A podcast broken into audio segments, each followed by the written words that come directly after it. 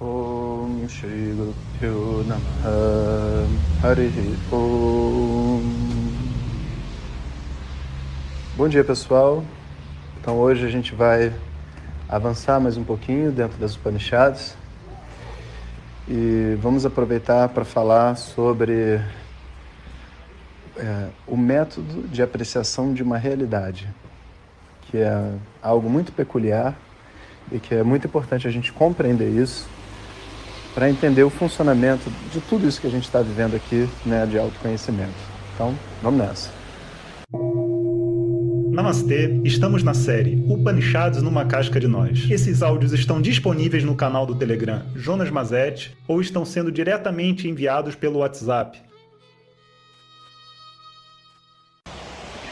Bom dia, pessoal. Então, falando sobre o método da realidade, né, eu acho que a gente precisa compreender que o conhecimento que a gente tem para obter sobre o ser, sobre a consciência, que é algo muito sutil e muito profundo, ele não chega para nós através de um, um simples trabalho intelectual. Esse trabalho intelectual ele é acompanhado também de um trabalho pessoal de vida, né? que muitas vezes a gente chama de processo terapêutico ou o trabalho sobre si, mas nada mais é do que tirar da bagagem desse personagem todas as dores que ele carrega de uma forma mais vultuosa, né? Porque tudo mesmo a gente não consegue limpar.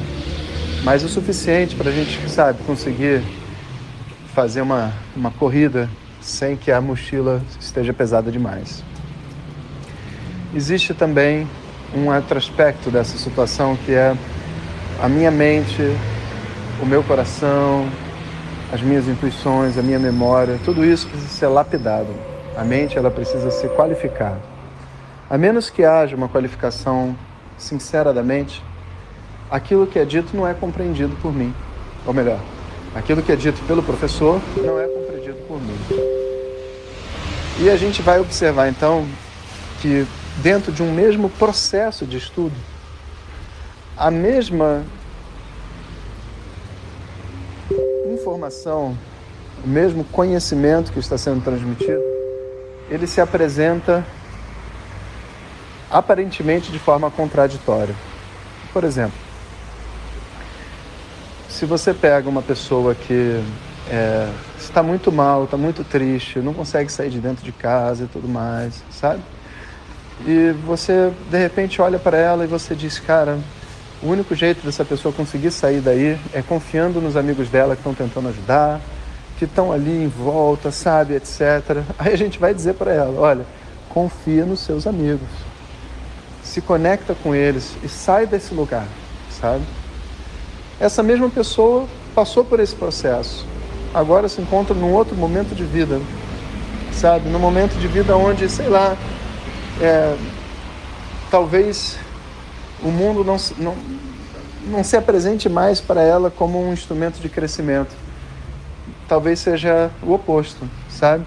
Porque vê só, é uma coisa perigosa, inclusive, porque a gente sempre tem que presumir que a família, o mundo em torno de nós é um processo de crescimento. Mas pode chegar uma hora que você diga assim: olha, você não já viveu bastante essa, esse posicionamento diante, sei lá, desse seu trabalho? É realmente nesse trabalho que você quer estar? Porque se você não quer estar nesse trabalho, estar dentro do trabalho vai atrasar você. Ou essas pessoas não querem o seu bem, sabe? E você já tentou de tudo quanto é forma se conectar com elas. Por quanto tempo mais você vai ficar tentando se conectar com pessoas que nitidamente não estão preocupadas com você, mas preocupadas se você está servindo elas bem ou se você se enquadra naquilo que elas gostariam que você fosse, para elas se sentirem bem. Ué, professor, mas isso é contraditório. Você falou que eu tenho que confiar nas pessoas, mas ao mesmo tempo eu tenho que me afastar das pessoas. Não é contraditório, porque as duas instruções não são ditas no mesmo momento. Uma coisa dita num momento ela faz sentido. E depois, com outra maturidade, outra visão, o oposto é dito e ele continua fazendo sentido. E quem já passou por esse processo todo sabe exatamente o que eu estou dizendo. Então, pensa, até mesmo né, o áudio de ontem, né, eu estava até conversando com alguns amigos, né, eu nunca falaria sobre guru, swami, da forma como eu falei, eu nunca falaria, mas hoje eu falo. E não é porque o que eu falei antes estava errado, não é isso. É porque existe tantas e tantas fantasias sobre o que é um mestre, que dizer para as pessoas de uma forma geral, para olhar para os professores, os mestres, os gurus, como pessoas normais, faz mais bem para elas do que colocar essas pessoas num pedestal, que é o que naturalmente elas fariam. Talvez num outro contexto, sabe, de uma pessoa com um ego muito grande, ou que, sabe, não consegue lidar entrar na posição de aluno, você vai chegar para ele e falar assim: não, olha só, trata com respeito, sabe? Essa pessoa que está ali é um gigante, ela já fez tanta coisa, sabe? E não é com o intuito dela se submeter a outra pessoa, mas com o intuito dela não deixar o ego dela competir com a outra pessoa. Então, as mesmas coisas podem ser ditas em momentos diferentes, praticamente, não verdadeiramente, mas praticamente opostas mas elas não são opostas.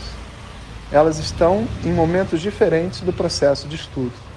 E quanto mais a gente avança dentro desse processo de estudo, mais aquilo que o professor nos diz, aquilo que a gente começa a aprender e ouvir, parece que está indo de encontro com o que eu fazia antes, mas não está indo de encontro, não. Eu, que na verdade estou crescendo além daquelas amarras do que antes eu vivia eu começo a entender melhor o que é a vida de yoga. Então, yoga para mim não é mais fazer minha prática de asanas, sabe? Eu começo a praticar yoga quando eu acordo, quando eu decido, sabe, dar bom dia ao dia, abrir a janela para olhar pela janela, sabe? Quando eu decido começar meu dia sem correr, quando eu decido, sabe, cuidar de mim no momento que eu estou mais carente. Tudo isso, para mim, pode ser yoga, por tudo que eu vivi e por tudo que eu entendo nessa vida como sendo yoga, sabe? Para uma outra pessoa, talvez mais preguiçosa, mais lenta, você dizer essas coisas todas, você está dizendo para ela, reafirmando uma vasana, um comportamento que para ela não é bom. Você vai dizer, não, olha, energia, acorda, vai, nada de ficar abrindo a janela, entra no banho frio. Ué, é contraditório as duas instruções? Não são contraditórias. Então observa, aquilo que a gente tem para receber não em termos do conhecimento, que é o absoluto, mas em termos para receber em termos do comportamento, da compreensão humana, do caminho que nos leva a esse trabalho sobre si, essa autossuperação, esse processo terapêutico, é muito, muito particular de cada um. E por isso não tem como. Qualquer coisa que eu disser, com toda a experiência que eu posso ter, com todo com o maior coração que eu posso dizer, sempre vai para algumas pessoas não se aplicar. E por isso a gente não tem opção, a gente diz aquilo que a maioria precisa ouvir, né? E diz, existem exceções. Porque existem exceções mesmo, para tudo, sabe? E a gente vai dizer que, sabe, que as pessoas que, sei lá, que vão para a Índia e vestem de laranja são todas mentirosas? Não são. Eu conheço um monte de pessoas de laranja que são pessoas muito dedicadas, que merecem realmente o, o título, vamos dizer assim, de Swami, por exemplo, né? Mas eu conheço muito mais pessoas que não merecem. Tá? Eu posso, de repente, falar assim para a maioria dos alunos: olha, não, não se força demais, sabe? Segue o seu tempo, estuda sem culpa, sabe? Deixa a coisa fluir organicamente porque talvez essas pessoas já se cobrem muito na vida dela, a maioria dos alunos precise disso. E de repente, no ano que vem, porque isso é uma coisa interessante, cada turma tem meio que um perfil, sabe? De repente, no ano seguinte, o perfil da turma é diferente. E o que eu preciso dizer para eles fazerem, viverem, etc., não é mais o que a outra turma recebeu, é outra energia. E você recebe, aí você entra ali e você fala: caramba, na outra turma ele não falava para mim, mas nessa turma o professor fala exatamente o que eu preciso ouvir, sabe? E o professor não mudou, o estudo continua o mesmo. O que, que diferenciou? Existe uma energia de conexão no qual as nossas mentes elas entram e que de verdade mesmo, quando você dá aula, você não tem como dar aula para todos os tipos de mente. Você faz uma escolha de um tipo de mente, existe uma espécie de um arquétipo né, dentro de você que se forma de um aluno com o qual você está conversando, que é uma combinação da sensação que você tem daquelas pessoas que estão te ouvindo ali.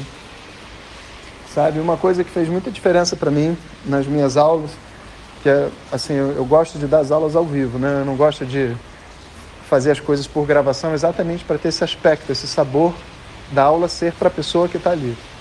Então eu fiz questão de botar um domo, a gente gastou um dinheirão, um super esforço, para que a gente possa ver a cara de todo mundo. Se o cara quiser ligar a câmera, ele tem que saber que ele está sendo visto. Algumas pessoas até têm dúvida assim: será que o professor realmente está me vendo? Sabe? Porque é tanta gente, né? Só que não, aqui a gente tem um zoom, a gente põe para a gente ver todo mundo.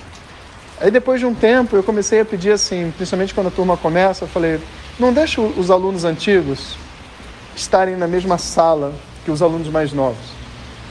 Não pela interação entre eles, mas porque eu posso botar na minha frente os alunos mais novos e posso me conectar ao o que aquelas pessoas estão precisando. Que nem quando você vai numa palestra, né, num, num teatro, e você olha para a plateia e você recebe a energia da plateia, a gente também faz assim numa aula.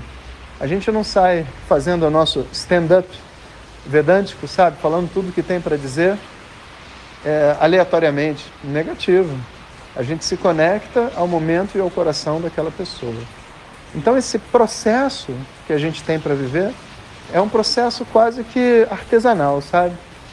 Que nem a gente tem assim, né? Cerveja artesanal, não sei o que artesanal. É um processo artesanal de entender quem são aquelas pessoas e o que, que realmente o coração delas precisa ouvir, sabe?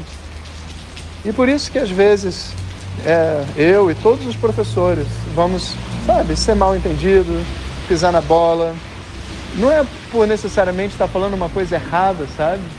Mas é porque não é o que as pessoas precisam ouvir. E a gente erra mesmo. Às vezes a gente acha que é uma coisa é outra. Às vezes os nossos próprios problemas entram em cena. No final somos humanos, né? E tudo isso faz com que esse organismo, sabe, que é essa relação professor-aluno, vá evoluindo, vá crescendo e as pessoas vão aprendendo. Os professores também vão aprendendo, né? vão se refinando. Né? É um, tudo um, uma grande bênção, um grande privilégio. E é bom a gente entender no nosso coração o que é isso, sabe? Não é um processo industrial, não adianta você ler os livros sozinhos, sabe? Não vai funcionar. Você precisa realmente desse processo orgânico, sabe? Que conduz a nossa mente para uma por um local de de certa forma de desconforto, mas um desconforto que gera o crescimento e, portanto, gera muita satisfação no final da história. Né? Então, seguimos em frente, hoje, 18h30, mais duas Upanishads. Hariom. A espiritualidade só faz sentido quando nos transforma em uma pessoa mais simples, honesta, vulnerável e humilde. Um bom dia de reflexão para todos.